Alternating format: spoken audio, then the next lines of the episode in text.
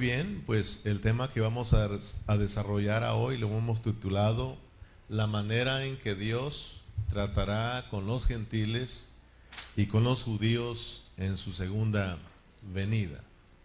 Vamos a hablar de la manera que Dios ahora va a tratar con los gentiles y con los judíos en su segunda venida.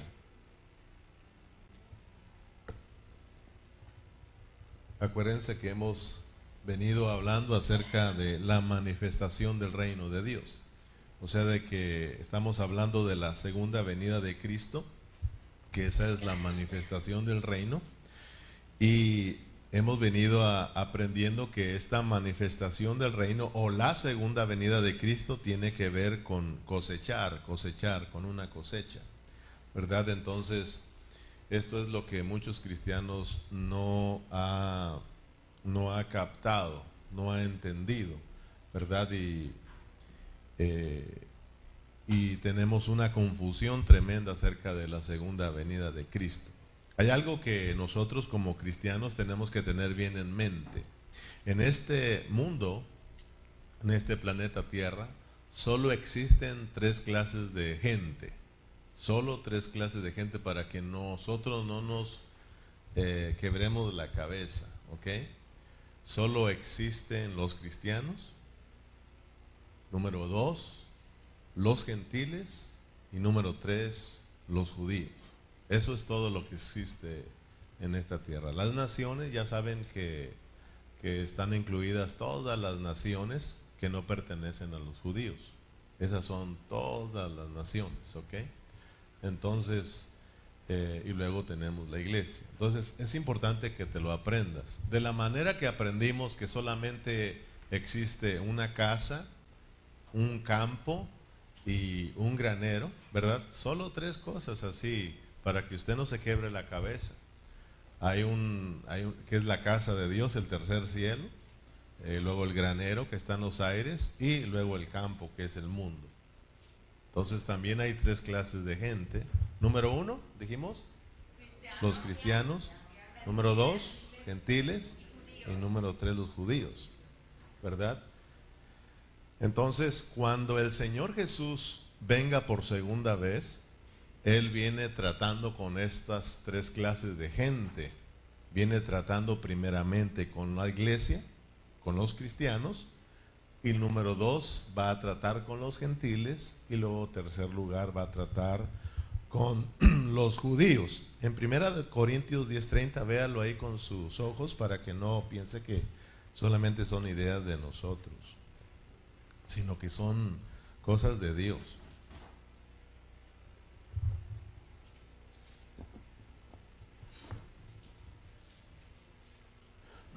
¿Lo tiene? Primera a los Corintios capítulo 10, versículo 32. Dice ahí, léalo conmigo, no seáis tropiezo ni a judíos, ni a gentiles, ni a la iglesia de Dios. ¿Si estamos de acuerdo? Que solamente hay tres clases de gente, ¿verdad? Eh, judíos, gentiles y a la iglesia de Dios. O cristianos gentiles y judíos, como usted quiera ponerlos, pero hay tres clases de gente. Entonces, vuelvo a repetirlo, cuando el Señor regrese por segunda vez a establecer su reino, Él tratará con estas tres clases de gente. En los estudios pasados ya estuvimos mirando por un buen rato que el Señor va a tratar primeramente con los cristianos, ¿verdad? Primeramente va a tratar con su iglesia. Y miramos que en el reino de Dios, que es su iglesia, que es el pueblo del Señor, miramos que ahí hay tres clases de cristianos, ¿se acuerdan? Dios tratará con estas tres clases de cristianos. Hay cristianos falsos, hay cristianos verdaderos y hay cristianos eh, derrotados. Hay cristianos vencedores, cristianos derrotados y gente que se dice ser cristiana y no lo son. Son los cristianos falsos. Cuando el Señor Jesús regrese por segunda vez a establecer su reino, con esta gente es la que va a tratar primeramente, los cristianos. Y dijimos que los cristianos falsos son representados por la cizaña. Dice la palabra que la cizaña es, es arrancada, el Señor la va a arrancar, ¿verdad? De acuerdo a Mateo 13 dice que la va a arrancar y la ata en manojos y la va a quemar, la, la avienta al fuego, ¿verdad? Y la quema, es decir, lo primerito que va a hacer es agarra la cizaña, la falsedad de los cristianos, los cristianos falsos, los que no son cristianos, que solamente se dicen ser cristianos, a ellos los arranca y pues primeramente trata con ellos, ¿verdad? Ese los, los, los desaparece, acaba con la cizaña. En segundo lugar, va a tratar con los verdaderos cristianos va a tratar con el trigo, ¿verdad? Y aprendimos que a los verdaderos cristianos, a los cristianos que son vencedores, a los cristianos que están viviendo de acuerdo a Mateo 5, 6 y 7, que es la realidad del reino, a esos cristianos los va a recompensar con el reino de mil años. O sea que estos cristianos serán arrebatados para el reino, para que reinen, reinen juntamente con Cristo o reinemos juntamente con Cristo. O sea, de que estos cristianos victoriosos que vivieron en la realidad del reino, que crecieron, fueron transformados y vivieron a Cristo, hermano, estos entrarán a las bodas del Cordero, estos se casarán, estos entrarán al reino de mil años. Mientras que los cristianos derrotados, los cristianos que fueron descuidados en este tiempo, los cristianos que no fueron transformados, los cristianos que no crecieron, los cristianos derrotados, esos van a tener que ser castigados por el Señor durante mil años. ¿Cómo la ve usted? Si con 80, ¿cómo nos va, hermano? Imagínese con 100. ¿Cómo usted quiere ser tratado por el Señor en 80 años o quiere que el Señor lo siga tratando a usted por mil años? Usted tiene que escoger. Yo quisiera, hermano, o yo anhelo realmente que en los 80 Dios eh, trate mi vida y me cambie, hermano, para yo eh, reinar con Él. De lo contrario, me esperan mil años en donde Dios tendrá que tratar mi vida. ¿verdad? Y disciplinarme para que aprenda a amar al Señor. Entonces lo que estamos hablando es, es serio y nos tiene que despertar, nos tiene que asustar, hermano. Despiértate y asústate o no sé qué, pero haz algo, hermano, en este tiempo. El tiempo se está terminando.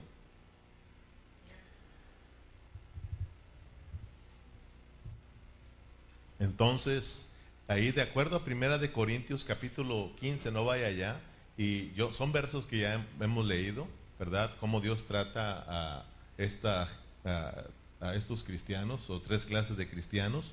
Ahí leímos en Primera de Corintios 15, 22, Primera de Tesalonicenses 4, 17, en Éxodo 23, 19 y Levíticos 23, 22. Miramos que la manifestación del reino o la segunda venida de Cristo tiene que ver con cosechar, cosechar. Arrebatar es cosechar. Cuando hablamos del arrebatamiento estamos hablando de cosechar. En la cristiandad hoy en día, la mayoría de cristianos hablan de un arrebatamiento, pero ellos no saben lo que están hablando. Simplemente nos vamos con el Señor y se acabó. No, hermano, esto es más que eso. Cuando hablamos de un arrebatar, estamos hablando de cosecha, de cegar, y miramos, hermanos, que cuando el Señor Jesús venga por segunda vez, Él viene, eh, Él viene, ¿cómo se dice? No en, de una sola vez, ¿verdad? De que viene, no, sino que Él viene, ¿cómo se dice? En, eh, ¿Cómo se puede decir? Eh, o sea, no viene de un jalón, pues, ¿verdad? O sea, de que Él está sentado, ya miramos, luego se levanta porque empieza a venir ¿verdad? Uno dice en su, hay una palabra paroisa o algo así, que es, tiene que venir con su presencia, no es de repente así, sino que Él se levanta de su trono, ¿verdad? Parucía, ¿verdad? O sea, de que Él empieza ya en su trono levantándose. Y luego empieza a descender hasta que pone sus pies sobre esta tierra y establece su reino. ¿Verdad? Los cristianos de hoy en día creen que Cristo viene y nos lleva para irnos con Él al cielo. Pero esto no es así y esto les molesta a muchos cristianos, hermano. Esto no es así. Es una cosecha. Ya aprendimos que el cosechar aquí abajo literalmente, o de acuerdo a la Biblia en el Antiguo Testamento, se cosechaba en tres tiempos, o sea, tres cosechas, ¿verdad? Se cosechaban las primicias y luego eh, la cosecha general y luego también mencionamos de un rebusco ¿verdad? Que se cosechaba hasta mero de último. Entonces, eh, realmente, hermano, muy pocos cristianos han mirado el cuadro completo de lo que es la segunda venida de, Cristo. Debemos de orar al Señor para que nos muestre y podamos mirar un cuadro completo de su segunda venida y no eh, estar confundidos. La mayoría de cristianos no tiene un cuadro completo de lo que es la segunda venida de Cristo, hermano. ¿Verdad? Eh, la mayoría de cristianos canta el canto que dice, me voy con Él y yo no me quedo, me voy con Él. La mayoría dice que ellos, que la iglesia no pasa la gran tribulación. Muy pocos cristianos le van a decir a usted que la iglesia pasa la gran tribulación, porque muy pocos son los que han tenido esta revelación con respecto a la segunda venida de Cristo. Hermano, tú tienes que estar contento porque Dios nos ha abierto los ojos en este ministerio, Dios ha abierto nuestros ojos en este lugar y Dios nos está mostrando, revelando los asuntos de su segunda venida y yo estoy contento y tú tienes que estar contento porque lo puedes lo puedes mirar, puedes tener un cuadro completo, hermano. Y no puedes vivir confundido. Al contrario, cuando alguien te dice, no hermano, la iglesia no pasa la gran tribulación, usted tiene que saber explicarle, hermano. Tiene que saber explicárselo y ayudar a estos hermanos. No debatir, no pelear, sino ayudarlos, hermanos, a abrirle los ojos para que ellos estén percibidos de las cosas que vienen. Dios nos dio la oportunidad de estar ministrando con los hermanos ahí en Red Blood y estar hablando cosas preciosas que Dios nos ha estado enseñando, hermano.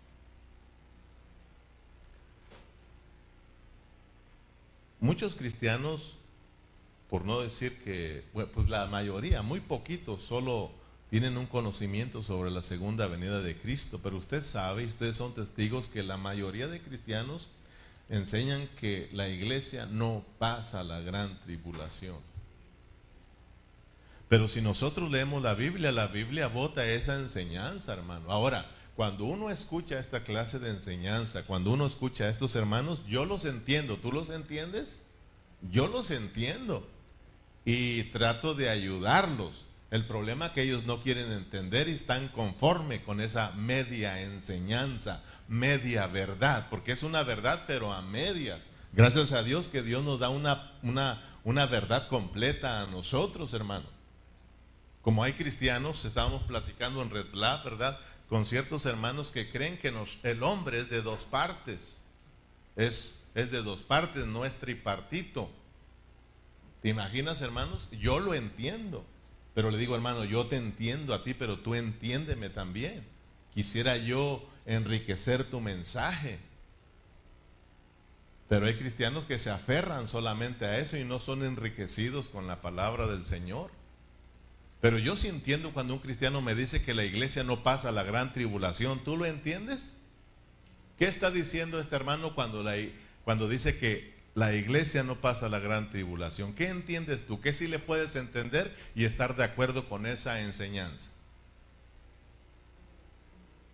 Lo que a él le falta entender, lo que a este hermano le falta entender es que en la iglesia del Señor hay cristianos vencedores y cristianos derrotados. Y que la iglesia vencedora sí, hermano, será arrebatada antes de la gran tribulación y ellos no pasarán la gran tribulación. Esa clase de cristianos, esa clase de iglesia no pasa la gran tribulación. Pero los cristianos derrotados, los cristianos que están viviendo, hermano, eh, en la vida de la iglesia derrotados, desanimados, descuidados, ¿Cómo es que ellos serán arrebatados? Ellos no han crecido, ellos no han madurado, no es lógico que los cosechen, tienen que esperar un tiempo para que ellos crezcan, maduren y entonces serán arrebatados. Y para eso tienen que esperar en la gran tribulación porque Dios ahí la usa, usa la gran tribulación para hacerlos crecer, para hacerlos madurar, para que los cristianos ahí se revistan, hermano. Y entonces puedan reinar con el Señor. Mientras tienen que eh, pasar por disciplina, por castigo. Entonces nosotros tenemos que entender la otra parte. Por eso le decía, gracias al Señor que nosotros podemos entender a estos hermanos. El problema que ellos no nos pueden entender. Ellos no pueden entender cómo es que cuando hablamos de que hay una esposa para el milenio y una esposa para la eternidad, ellos dicen, ¿cómo ustedes están mal? ¿Cómo Cristo tiene dos esposas? No estamos hablando de dos iglesias, no estamos hablando de dos esposas, estamos hablando de dos aspectos de estos cristianos, cristianos derrotados cristianos vencedores. Estamos hablando de una esposa en el aspecto que es vencedora para el milenio y que la otra parte, el otro aspecto de la iglesia que es derrotada, pero es para la eternidad. De la misma manera que la boda es de un día, de verdad está el novio y la novia y se casan y ese se, se lleva a cabo en un día, pero esa es una clase de un aspecto de la novia, pero después se van y son la esposa para la eternidad, es el matrimonio para la eternidad, ¿sí o no? Entonces lo mismo, el milenio es una celebración, es, es, es, es, reinar con Cristo, esa es la boda o las bodas, como quieran llamarlo usted. Pero después llega la otra parte de la iglesia con los vencedores al final, ¿verdad? Después de mil años, y entonces pasamos a ser la esposa todos juntos para la eternidad, para estar con el Señor por la eternidad. Entonces yo estoy contento y tú tienes que estar contento porque Dios sí nos ha abierto los ojos, hermano. Y estos cristianos saben que nosotros sabemos la palabra, hermano.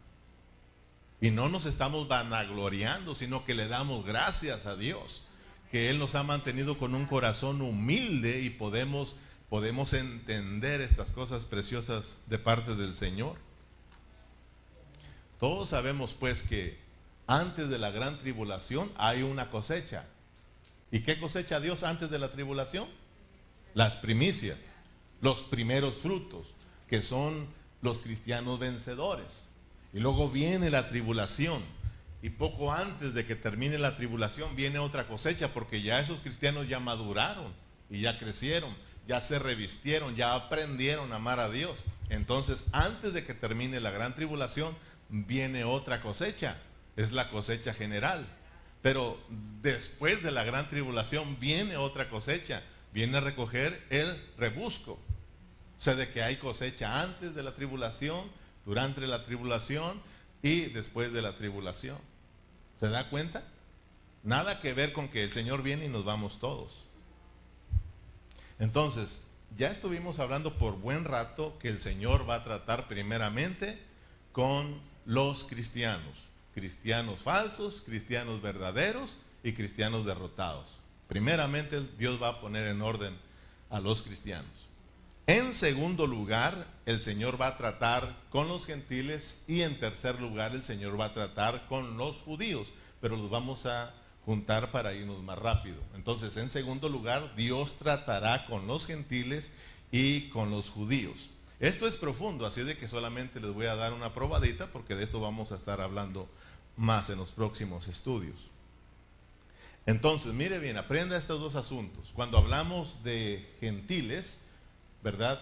O las naciones, y cuando hablamos de los judíos, mire qué estamos diciendo. O sea, de que cuando el Señor Jesús, Cristo venga, o sea, para los gentiles, la segunda venida de Cristo será su lamentación.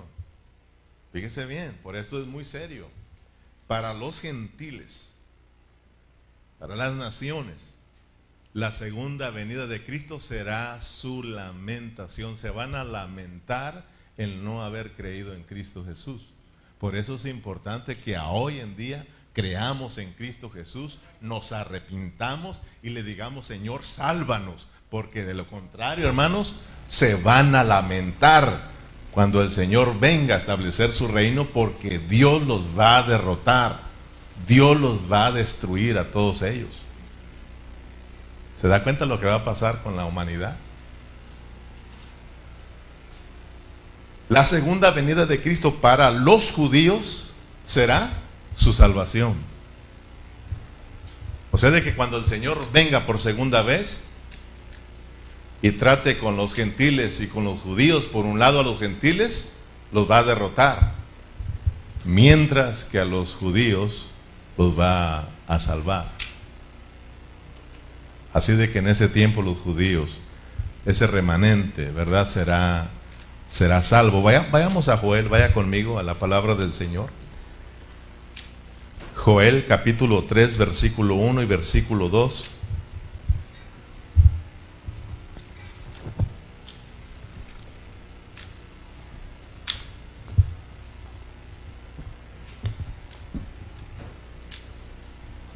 Joel está entre Génesis y Apocalipsis.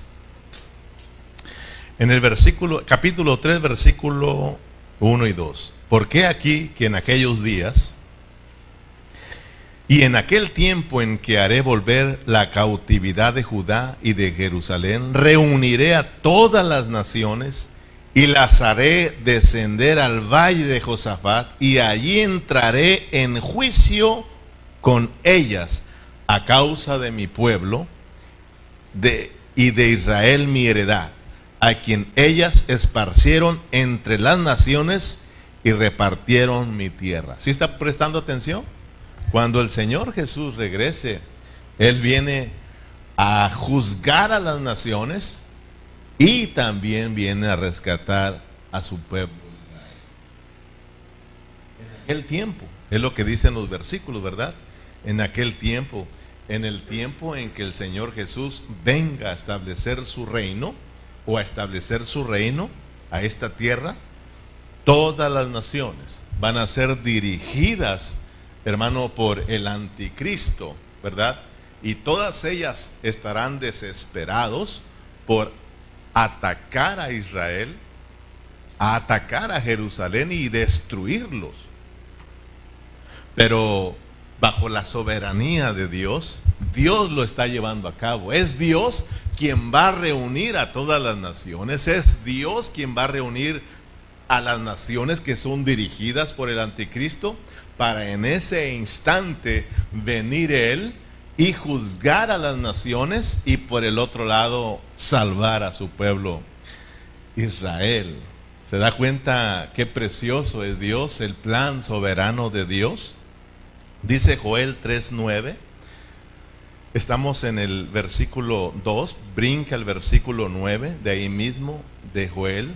Dice, proclamad esto entre las naciones, proclamad guerra, despertar a los valientes, acérquense, vengan todos los hombres de guerra, forjar espada de vuestros asadones, lanzas de vuestros hoces. Diga el débil, fuerte soy. Juntaos y venid naciones todas alrededor y congregaos Haz venir allí, oh Jehová, a tus fuertes. Despiértense las naciones y suban al valle de Josafat, porque allí me sentaré para juzgar a todas las naciones de alrededor. ¿Se da cuenta que es Dios? No es el anticristo que los está llevando y juntando y llevando para en ese lugar para atacar a, Jerusalén. Aparentemente es él pero miren que esto está bajo el plan soberano de Dios. Es Dios que, que, así lo tiene planeado, porque es de la manera que Dios reunirá todas las naciones para juzgarlas y después salvar a su pueblo Israel. Aleluya, hermano. Yo puedo mirarlo y si tú lo miras, pues di algo, hermano, di amén, gózate, hermano. Por eso esto de, de asustarte, de despertarte, hermano. Sabes, yo cuando yo leía esto de que el Señor reunirá a las naciones juntamente con el anticristo, hermano, para juzgarlos ahí. Yo y salvar a su pueblo Israel, yo, yo me gozaba. ¿Sabes por qué, hermano? Y, esto también no pues me causaba gozo, alegría, risa y le daba gracias al Señor porque yo decía, Señor, ahora ahora eh, Israel y nosotros vamos a estar, como decimos, empates. O sea, de que ya no va a haber en que por mí son salvos, ¿verdad? Sino que ya estaremos ahí parejos, hermano, porque ahora la salvación de ellos vendrá por medio de la iglesia vencedora, hermano. Dios los, Dios los, los salvará por medio de su iglesia victoriosa, vencedora. Por eso habla de que los valientes se levanten, hermano y el débil diga, fuerte soy. O sea, de que eh, yo decía, Señor, gracias porque ahorita sí, ahorita en este tiempo nosotros tenemos que estar agradecidos por el pueblo de Israel porque por medio de ellos nos vino qué? La salvación. Todos sabemos que Cristo nos salvó, pero fue por causa de que Israel rechazó al Señor Jesús y de esta manera el Señor Jesús se vino hacia nosotros. Hoy somos el reino de Dios porque Israel rechazó el reino, que es Cristo, y ahora nos lo dieron a nosotros y ahora Cristo está entre nosotros. Somos el reino de Dios. Gracias a lo que Dios está tratando con Israel. Gracias a que Israel lo rechazó, nosotros somos salvos. Por eso la Biblia dice que nosotros tenemos que darle gracias a Dios por Israel y orar por el pueblo de Israel y no sentirnos mejor que ellos, porque nuestra salvación viene de allá. Pero en aquel, en aquel tiempo Israel será salvo por medio de Cristo. Y entonces le diremos parejos. ¿Verdad? Ya no habrá eso de que por mí, parejos. Mire qué maravilloso es Dios, hermano. En Zacarías 12, 9 y 10, Zacarías 12, 9 y 10. No olvide pues que para las naciones la segunda venida de Cristo será que, hermanos? ¿Ya se le olvidó? Para las naciones, la segunda venida de Cristo será qué? Su lamentación. Esto será terrible, hermano. Pero para Israel, su salvación. Zacarías 12:9.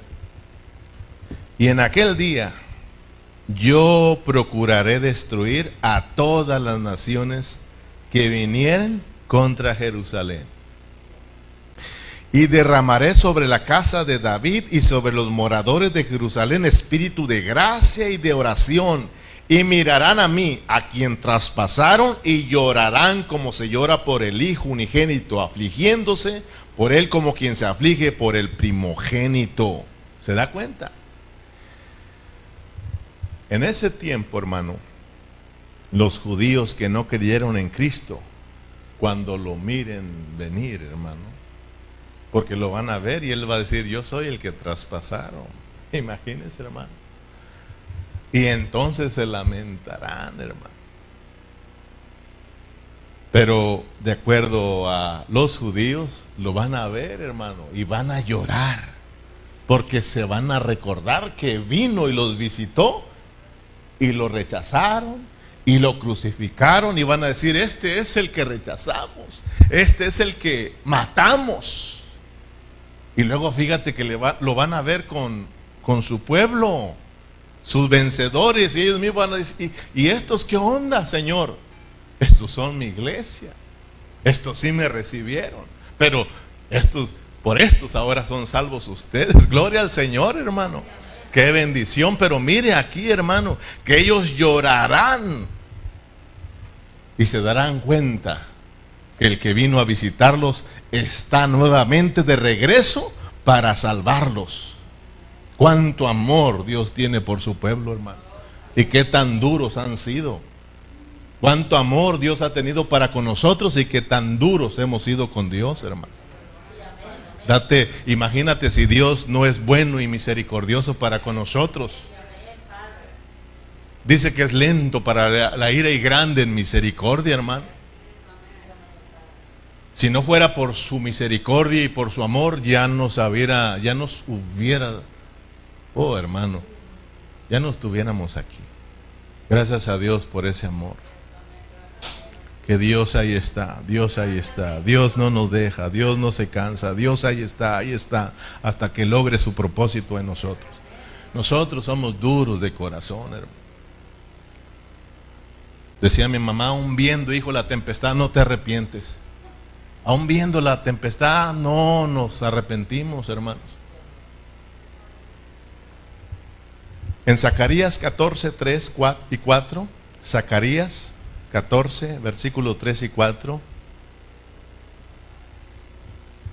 Fíjense lo que va a suceder cuando el Señor los reúna, reúna a todas las naciones. Después saldrá Jehová y peleará con aquellas naciones, como peleó en el día de la batalla. Y se afirmarán sus pies en aquel día sobre el monte de los olivos. Fíjese bien, hermano. El Señor vendrá y pondrá sus pies, se parará en el monte de los olivos. Porque fue, de los, fue del monte de los olivos que Él se fue. ¿Se acuerdan? Y Él dijo que de la misma manera que lo miramos ir, de la misma manera volverá. Él se fue del monte de los olivos y Él regresa a poner sus pies en el monte de los olivos. Dice que está enfrente de Jerusalén al oriente y el monte de los olivos se partirá por en medio hacia el oriente y hacia el occidente, haciendo un valle muy grande. Y la mitad del monte se apartará hacia el otro y la se apartará hacia el norte y la otra mitad hacia el sur, imagínate. O sea, de que cuando tú métete la película, cuando el Señor Ah, venga y ponga sus pies sobre el monte de los olivos, dice que el monte de los olivos se abrirá. O sea, de que, fíjate hermano, qué tan bueno es Dios con su pueblo. Todo lo que Dios hace para salvarnos. En este caso a Israel. ¿Te acuerdas cuando Israel salió de la esclavitud? ¿Te acuerdas cuando ellos se enfrentaron frente, se pararon frente al mar rojo y voltearon hacia atrás y ahí venía el faraón con su ejército para acabarlos, para matarlos, para destruirlos. Y ellos se sintieron perdidos, ¿te acuerdas hermano? Ellos se sintieron perdidos. Por un lado tenían frente a ellos el mar, tras de ellos el ejército, hermano, para para derrotarlos. Por un, por un lado y el otro el desierto. Ellos estaban rodeados, ni para dónde correr. Pero ¿sabes qué pasó, verdad? Dios abrió el mar rojo para que su pueblo escapara y ahí derrotó a sus enemigos pues nuevamente lo va a volver a hacer para salvar a su pueblo Israel. Es por eso que a Israel se lamenta, Israel llora porque conoce verdaderamente que ese es su Dios y que lo han menospreciado, lo han rechazado, pero en ese día creerán en Él, se arrepentirán y Dios los salvará, Dios los regenerará. Mira, hermano, él se parará frente, eh, eh, eh, en ese monte de los olivos y se partirá, porque acuérdate que ya están las naciones reunidas, ya está el anticristo con todas las naciones listos para destruir a Jerusalén, no tienen escapatoria, pero en ese momento en donde ya Israel se está dando por vencido, donde se siente ya derrotado y destruido, de repente el Señor llega con sus vencedores, con nosotros los vencedores. Si tú eres vencedor, tú estarás ahí, te vas a acordar de estas palabras. Cuando pongamos nuestros pies ahí, yo te voy a codear y te voy a decir, ¿te acuerdas que te lo prediqué? Aquí estamos. Y vamos a derrotar al anticristo y a todas las naciones. Y vamos a rescatar a Israel. Oh, gloria a Dios, hermano, emocionate. Esto sí es de emocionarnos, hermanos. Se abrirá el monte en dos pedazos y habrá un valle en donde el pueblo de Israel escapará y Dios derrotará a sus enemigos. Dios acabará con las naciones y con el anticristo. ¿Cómo la ves? Mira, en... Bueno, no lo veas, se me acabó el tiempo. Eh, pero tú ves en Daniel 2, en Daniel 2 ahí tenemos el sueño de el rey Nabucodonosor, ¿te acuerdas? ¿Qué soñó el rey Nabucodonosor en el capítulo 2 de Daniel? Él soñó una gran imagen, ¿te acuerdas? Y, pero en lo que yo quiero que eh, tú pongas atención, porque ya miramos que esa gran imagen, ¿verdad? Eh, está compuesta de, de muchos reinos, ¿verdad? Pero lo que llama la atención es que una piedra cortada sale de la nada. En el sueño dice el rey Nabucodonosor que de la nada sale una piedra cortada en la cual le pega esta gran imagen y la hace pedazos. La hace pedazos, eso no es nada, la hace polvo y la desaparece. Pero dice que esa piedra cortada de repente se hizo un gran monte que llenó toda la tierra en Daniel 12, 44.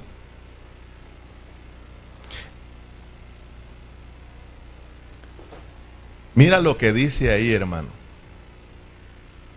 Si te acuerdas de ese sueño y si te acuerdas de lo que pasó, ¿da? para ya no estar mucho tiempo ahí, porque el tiempo se nos acabó.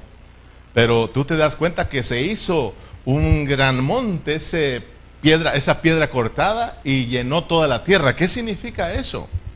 ¿Qué significa eso? Eso es lo importante de nosotros eh, captar lo que Dios te lo revele. Acuérdate que en el tiempo del rey Nabucodonosor, el reino de Dios como que si desapareció. Como que si fue cortado.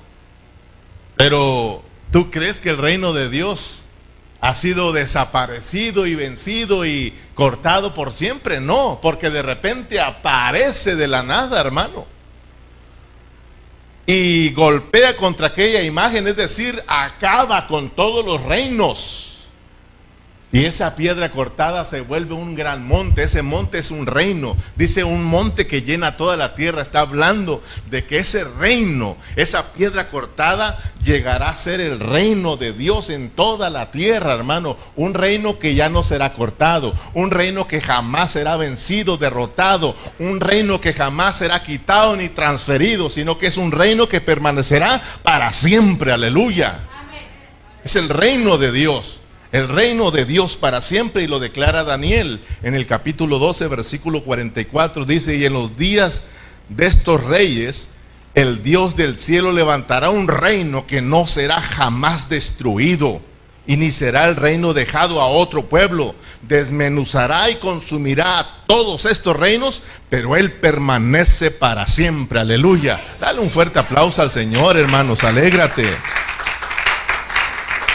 Y esto de Daniel, que estás leyendo que el reino de Dios jamás será cortado, jamás será destruido, jamás será pasado, transferido, hermano, sino que permanece para siempre. Se cumple en Apocalipsis capítulo 11, versículo 15. Apocalipsis capítulo 11, versículo 15.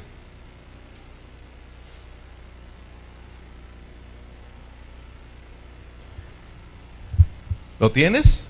Y con este cerramos el día de hoy. Apocalipsis 11:15. Y el séptimo ángel tocó la trompeta. Y hubo grandes voces en los cielos, en el cielo que decían, los reinos del mundo han venido a ser de nuestro Señor y de su Cristo, y Él reinará por los siglos de los siglos. Amén, hermanos. Gloria al Señor, hermanos si somos vencedores en este tiempo, si nosotros somos los cristianos cuidadosos, si nosotros somos los cristianos que somos transformados, que somos revestidos, que vivimos en la realidad del reino, hermanos, que estamos viviendo la vida de la iglesia en una forma real y verdadera, nosotros estaremos ahí, hermanos.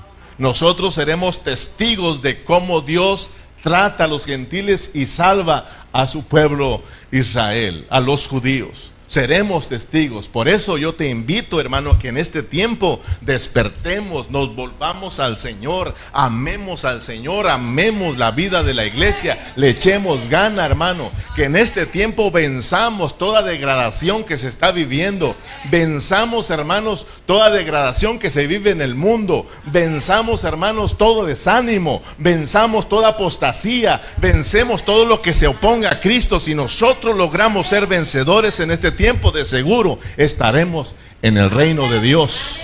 Seremos los que reinaremos y seremos los que venceremos a nuestros enemigos. seremos coerreyes con Cristo. Por eso, hermanos, es el tiempo hoy. Hoy es el tiempo. Yo estoy hablando de lo que viene, pero realmente hoy se tiene que vivir. Hoy tenemos que dejar que Cristo gobierne nuestras vidas. Hoy debemos buscar al Señor. Yo sé que hay desánimo. Yo sé que estamos viviendo en los últimos tiempos, tiempos difíciles. Pero hermano, Dios está con nosotros. Busquemos al Señor y Dios te promete recompensarte. Yo quiero ser arrebatado antes de la gran tribulación y tú. Entonces, echámosle gana, hermano, echémosle gana. Dejemos que Dios gobierne nuestros corazones. Dejemos que Dios nos trate de lo contrario, siguen los tratos de Dios para con nosotros, pero están más duros. Están más duros que hoy. Así de que nuestras recomendaciones es de que busquemos al Señor hoy. Por eso la Biblia dice que hoy, hoy, hoy, hoy es el día de salvación. No esperes para mañana, hoy es el día. El día de ayer ya pasó, el día de mañana ese es del diablo. El día del Señor es el día de hoy. Hoy busquemos al Señor. Hoy arrepintámonos. Hoy pongámonos a cuentas. Porque nuestro Señor viene pronto. Ponte de pie. Oh Padre Celestial. Muchas gracias Señor. Gracias por tu palabra, Señor. Gracias porque eres bueno para con nosotros. Gracias por hablarnos una vez más y por motivarnos a ser los vencedores en este tiempo, Señor. Ya hemos mirado, Señor, a través de tu palabra, que en tu segunda venida tú vienes a tratar con tres clases de gente. Vienes a tratar con los cristianos, vienes a tratar con las naciones y vienes a tratar con los judíos, Señor. Por eso oramos para que en este tiempo, Señor, nosotros vivamos en la realidad, Señor, del reino.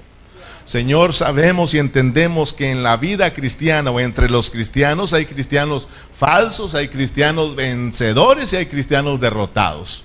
Señor, queremos ser de los vencedores. Por eso ayúdanos a buscarte a ti, Señor solamente buscándonos, buscándote a ti, solamente volviéndonos a ti, solamente viviéndote a ti, señores, como nosotros vamos a ser victoriosos, porque tú eres el que nos das la victoria, tú eres el vencedor, Señor.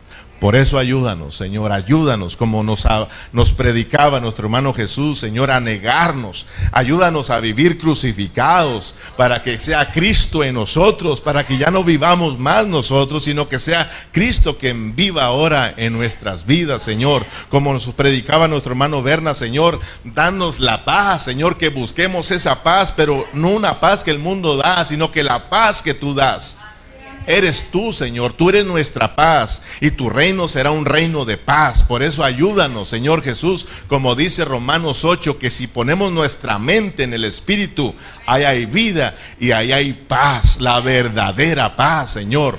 Muchas gracias por tu palabra. Sé que estás tratando con tu pueblo, sé que estás tratando con tus vencedores.